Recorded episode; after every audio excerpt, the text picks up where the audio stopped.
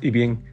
En este tercer domingo de la cuaresma, la palabra de Dios nos propone el texto de Juan capítulo 4, el encuentro a mediodía de Jesús con una mujer samaritana, una mujer que va buscando agua, una mujer sedienta, una mujer que no solamente tiene sed de su cuerpo, sino que tiene sed de sentido y de entusiasmo en su corazón, una mujer que lleva tantos pesos encima, tantas cargas, tantas cosas irresueltas, tantos nudos que no logra desatar, tantas preguntas, tantas etiquetas y tantas condenas. Y subir al, al pozo de Sicar aquella mañana, aquel mediodía tan caliente y ardiente, le cambia la vida. Porque ella en el fondo de su corazón tiene un grito, un grito de búsqueda. ¿Dónde estás, Dios mío? ¿Quién eres tú? ¿Hay esperanza para mí?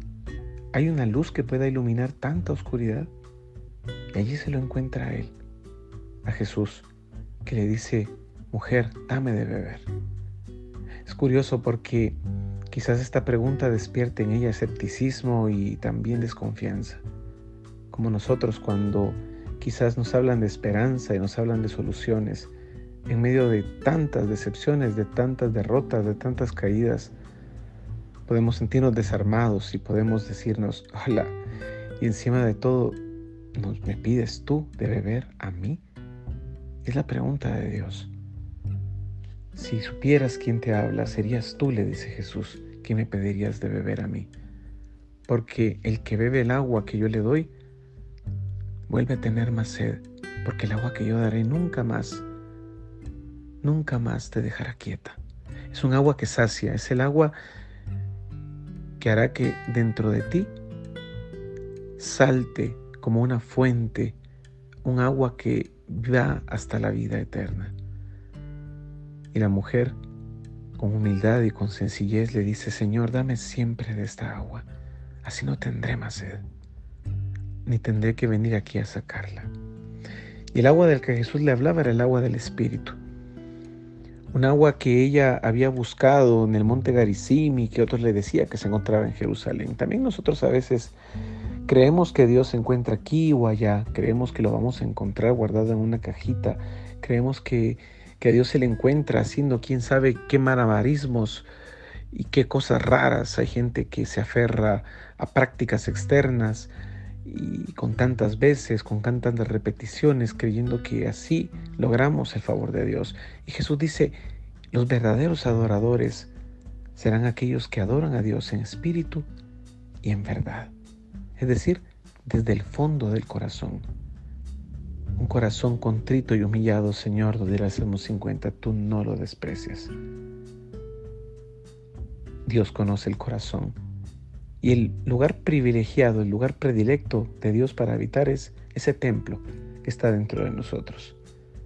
En estas épocas de coronavirus donde muchos no podemos asistir a los templos a celebrar el domingo de la Eucaristía, estamos llamados a adorarle en espíritu y en verdad. En una comunión espiritual donde nos sabemos el cuerpo de Cristo y buscamos con nuestra sed, con nuestra hambre, quizás con nuestro miedo, con nuestra incertidumbre, con estas preguntas. Y Jesús dice, ¿tienes algo tú que darme a mí? Dios quiere tu corazón. Tal vez lo que hay en tu corazón parecería un pozo seco, una gota de agua. Pero abrirlo, abrirlo será recibir el agua del Señor, que es un agua abundante de esperanza, de fe, para seguir creyendo, para seguir luchando. Hoy no te desanimes, hoy ofrécele lo que hay en tu cántaro al Señor Deja que Él te llene de esa agua que hará brotar de ti una corriente de agua viva. Paz y bien, que el Señor te bendiga y te proteja, te muestre su rostro, tenga misericordia de ti, te mire benignamente y te conceda la paz. Soy hermano Juan Pablo Lobos, capuchino, desde Guatemala.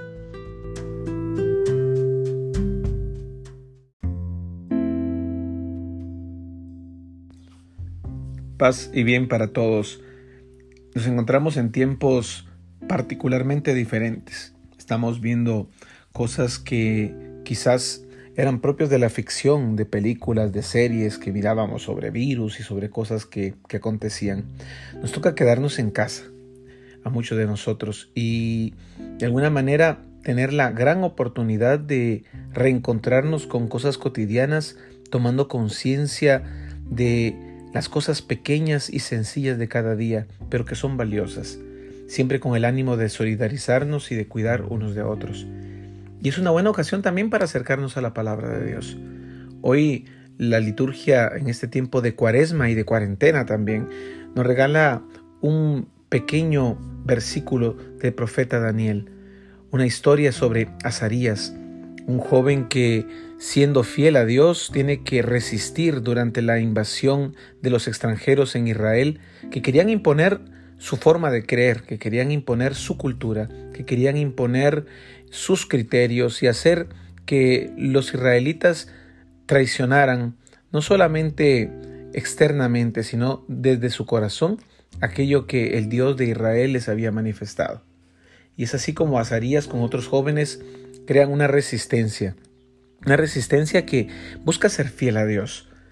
Y entonces el rey para presionarlos los arroja a un horno encendido para torturarles, para que sufran.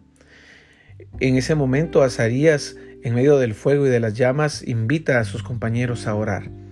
Y en medio del horno comienza a invocar el nombre de Dios. Y me llama la atención que la oración que nos cuenta el capítulo 3 del libro de Daniel es, por el honor de tu nombre, no nos desampares para siempre, Señor. No rompas tu alianza, no apartes de nosotros tu misericordia. Y empieza a recordar las hazañas de Dios, por Abraham, tu amigo, por Isaac, tu siervo, por Israel, tu consagrado. No permitas que nosotros te traicionemos. No permitas que apartemos de ti nuestro corazón. Es hermoso porque no es tanto un empecinarse en cuestiones externas. La verdadera eh, adoración de Dios es esta fidelidad y esta congruencia del corazón. Una congruencia que en los tiempos difíciles ciertamente se pone a prueba. Milagrosamente nos dirá al final de, de la historia que se asombra el rey y se acerca a ver y dice que una brisa suave y fresca hacía que las llamas no pudieran tocar a aquellos jóvenes para mostrar la fidelidad de Dios. Nos encontramos también en tiempos difíciles. Las llamas de la incertidumbre, las llamas muchas veces del temor, del pánico, de tantas cosas pueden asaltarnos. Quizás nos sentimos un poco desesperados, sin saber exactamente qué hacer, pero se nos pide fidelidad en las cosas pequeñas de cada día obedientes y atentos y cuidadosos en cuestiones civiles, pero también en la cotidianidad de nuestra vida diaria, en los pequeños gestos y en las pequeñas cosas donde debemos de aprender a cuidar de nosotros mismos y de los demás.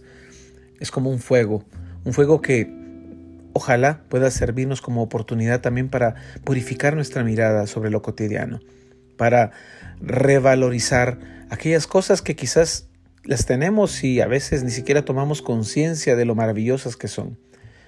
Al pasar este fuego, podremos de nuevo cantar y podremos de nuevo abrazarnos y podremos de nuevo retomar nuestra vida cotidiana, ojalá que con una mayor conciencia de lo maravilloso que es la vida.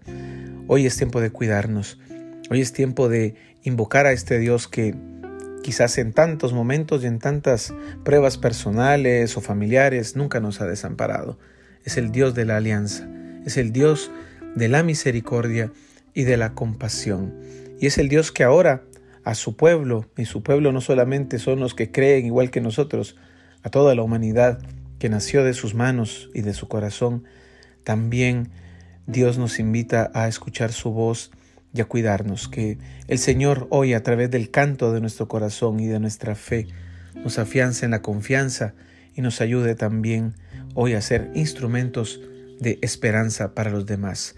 Trátanos, Señor, según tu compasión, termina diciendo el cántico, según tu misericordia, líbranos con tu poder de todo mal y da gloria a tu nombre. Paz y bien.